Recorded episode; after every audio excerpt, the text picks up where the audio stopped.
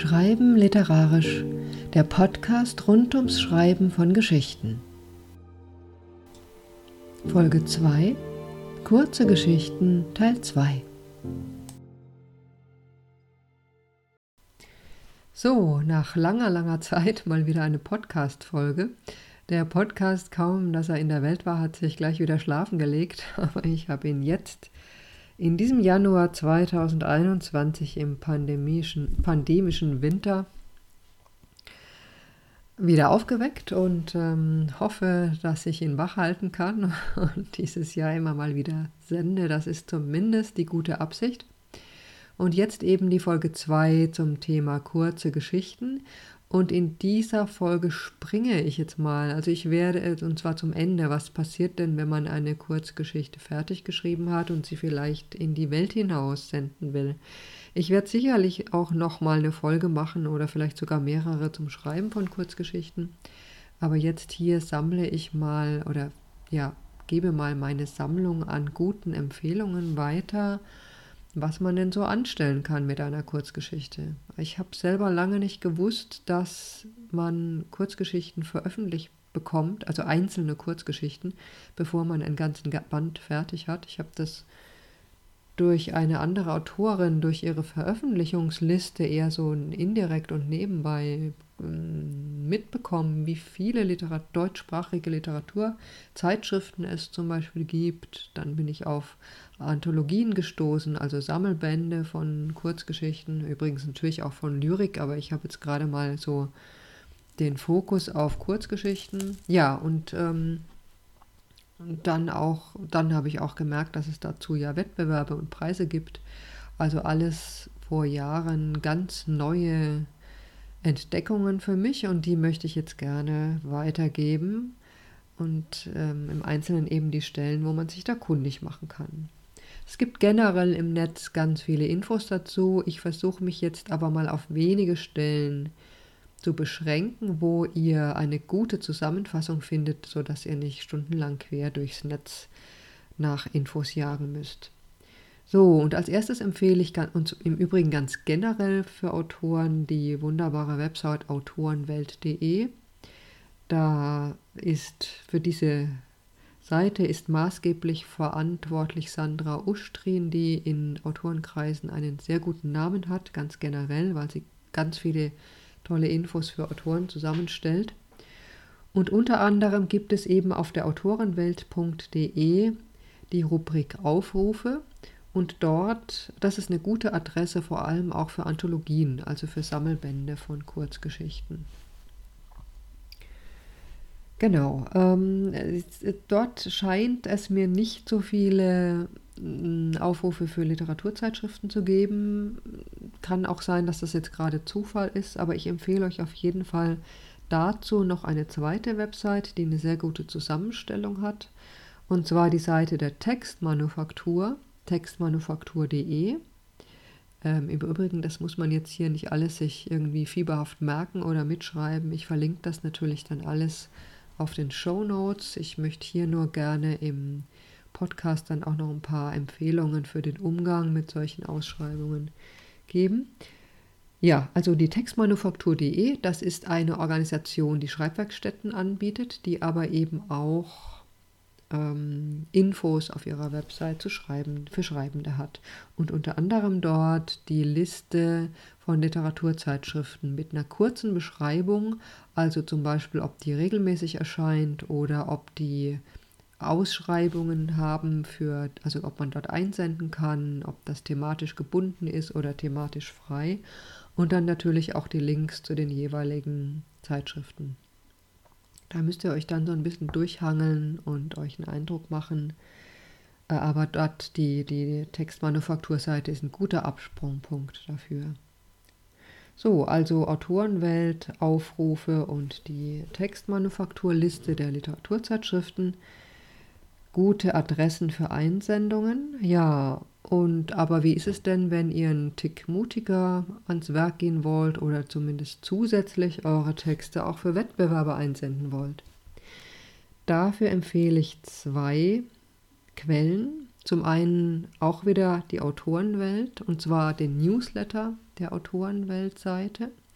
Jetzt muss ich mir gerade nochmal reinklicken hier. Da gibt es nämlich zwei Newsletter. Ja, genau, aber die sind recht eindeutig gekennzeichnet. Also da steht nämlich Art der Newsletter und der erste ist Preise und Stipendien, könnt ihr anklicken und den meine ich auch. Es gibt einen zweiten, der heißt News aus dem Literaturbetrieb. Ähm, ehrlich gesagt, ich habe den nicht abonniert, könnt ihr mal probieren, mm, was da so kommt und ob das wichtig für euch ist. Aber den, der den ich meine, ist der, der Preise und Stipendien heißt. Also das ist eine sehr gute Adresse, da bekommt ihr, ich weiß nicht, ob die monatlich senden oder einfach, wenn eine relevante Zahl an Ausschreibungen wieder da ist. Jedenfalls in regelmäßigen Abständen, aber auch nicht ständig, sodass man irgendwie überflutet ist. Eine Zusammenstellung mit kurzen Beschreibungen, sodass man ein bisschen erkennen kann, ist das, kommt das grundsätzlich in Frage. Es gibt ja auch viele Preise mit Altersbeschränkungen oder mit regionalen Beschränkungen oder sonstigen Konditionen oder Kriterien, die man erfüllt oder nicht erfüllt. Das ist da ganz gut zusammengefasst, sodass man erst einen Eindruck hat und wenn man dann merkt, ah, könnte was für mich sein, kann man auf den Link klicken und kommt dann zu den Infos der jeweiligen, des jeweiligen, der jeweiligen ausschreibenden Institution dieses Wettbewerbs oder was auch immer sich dahinter verbirgt. Gut, damit kann man es eigentlich schon bewenden lassen. Was ich noch zusätzlich mache, ist in regelmäßigen Abständen auf der Seite literaturport.de nachzuschauen, dort unter Preise und Stipendien. Das meiste für, ähm, überschneidet sich mit dem Newsletter der Autorenwelt, aber es gibt doch immer mal wieder Dinge, die ich dort finde und noch nicht in dem Newsletter entdeckt habe. Und was ganz gut ist, also Wermutstropfen, man muss dort immer mal wieder nachschauen, weil es kein Newsletter ist. Ich glaube, die senden auch keinen, habe ich jedenfalls noch keinen entdeckt. Ich klicke jetzt hier auch mal, wird wieder meine Maus klicken, weil ich euch da noch was mitgeben wollte, was ganz gut ist. Der Vorteil nämlich hier dieser Übersicht ist, dass auch hier ihr, also ihr kriegt eine kurze Beschreibung und ihr könnt aber auch nach bestimmten, vor, vor, nach bestimmten Kriterien vorauswählen, was ihr überhaupt angezeigt bekommen wollt. Beispielsweise gibt es Preise, bei denen man sich gar nicht selber bewerben kann. Das kann man natürlich dann ausblenden. Also wo zum Beispiel nur Verlage be äh, bewerben können oder äh, Ver Verlage einen Autor vorschlagen können, eine Autorin vorschlagen können. Oder man kann auch ausschließen, zum Beispiel manche Preise setzen voraus, dass man schon eine Veröffentlichung vorzuweisen hat und das kann man dann eben entsprechend ähm, auswählen oder ein- oder ausschließen wenn das für einen selber nicht der Fall ist und kriegt da eine ganz gute Vorauswahl dadurch. Ja, so, das sind meine vier Quellen. Ich fasse nochmal zusammen. Die Autorenwelt.de, dort unter den Aufrufen findet man vor allem viele Aufrufe für Anthologien, Texte einzusenden, verschiedenster Art. Dann für Literaturzeitschriften empfehle ich die Übersicht auf der Seite der Textmanufaktur.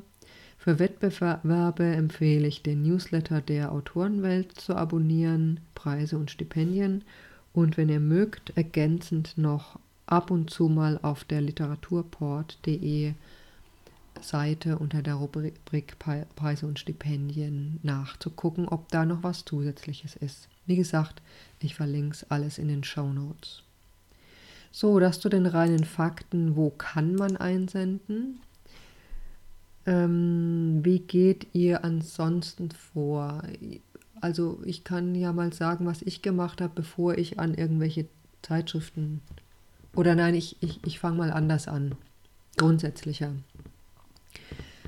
Die Unterscheidung zwischen E- und U-Literatur ist zwar viel gescholten und wird als typisch deutsch angesehen, aber ganz generell gesprochen solltet ihr schon, denke ich, euch ein Bild machen, was was schreibt ihr so und wo könnte es hinpassen.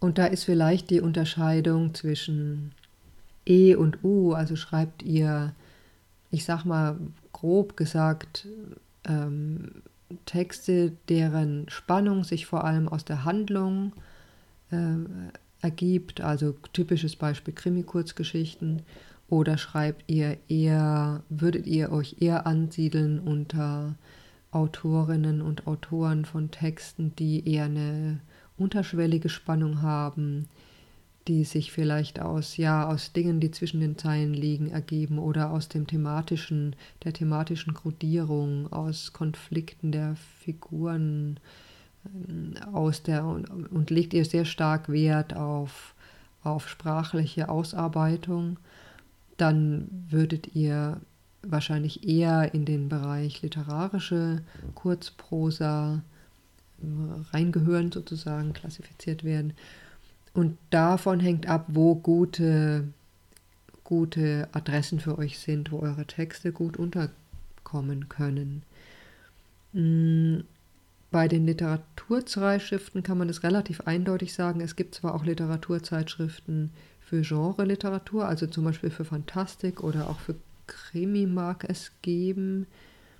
Mm, die sind aber, soweit ich das sehe, eher sagen wir mal, eine Handvoll. Die allermeisten Literaturzeitschriften, die ihr auf Textmanufaktur eben auch findet, werden eher im literarischen Bereich angesiedelt sein. Bei den Anthologien ist es vielfältiger. Ich habe den Eindruck, dass es da ein wenig umgekehrt ist, also dass, dass, die meist, dass es mehr Angebot für Anthologieausschreibungen gibt, für eher unterhaltende Kurzgeschichten.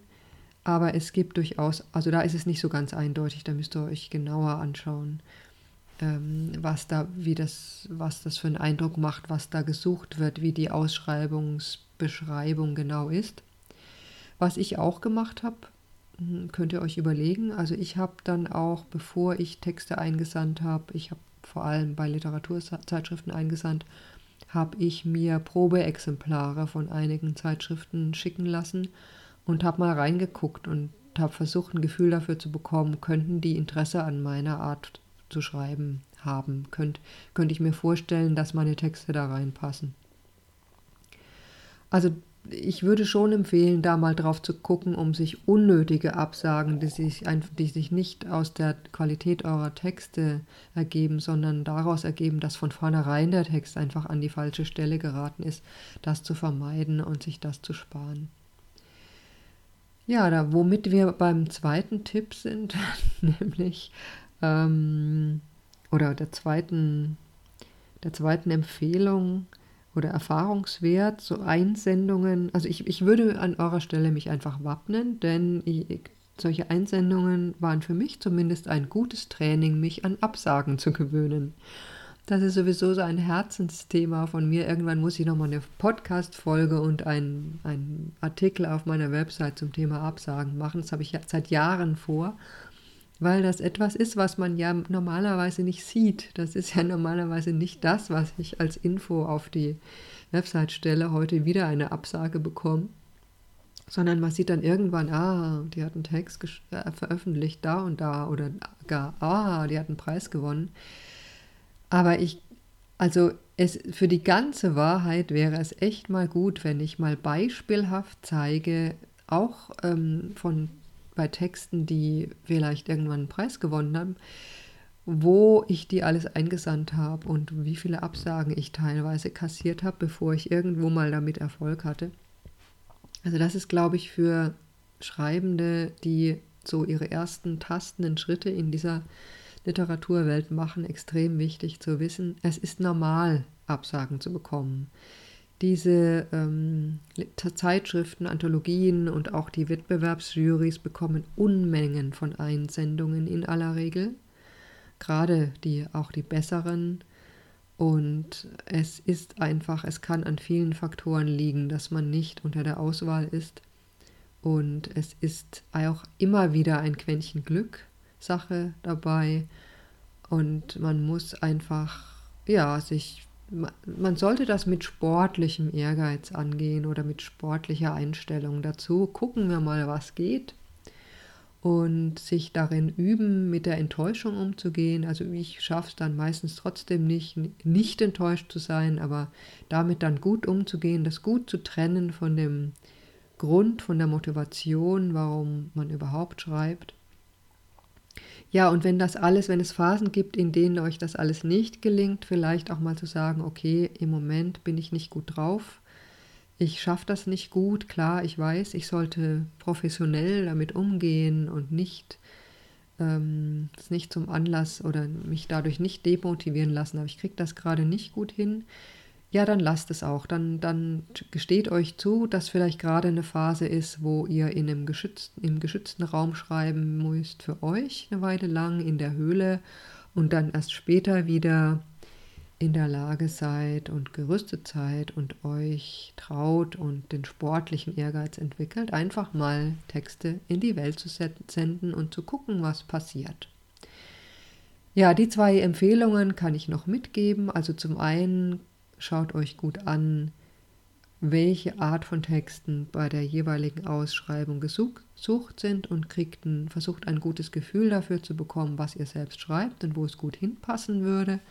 Und zweitens mh, äh, entwickelt ein gutes, einen guten Umgang mit Absagen und trennt, versucht das gut zu trennen von euren Beweggründen, warum ihr schreibt und warum ihr hoffentlich und bitteschön auch weiterschreibt. So, und mit diesen abschließenden Vorwarnungen und Empfehlungen wünsche ich toi toi toi viel Glück und Erfolg, viel Erfolg, aber eben auch viel Glück, das immer auch dazu gehört, bei euren Einsendungen und dann bis zum nächsten Mal. Ciao.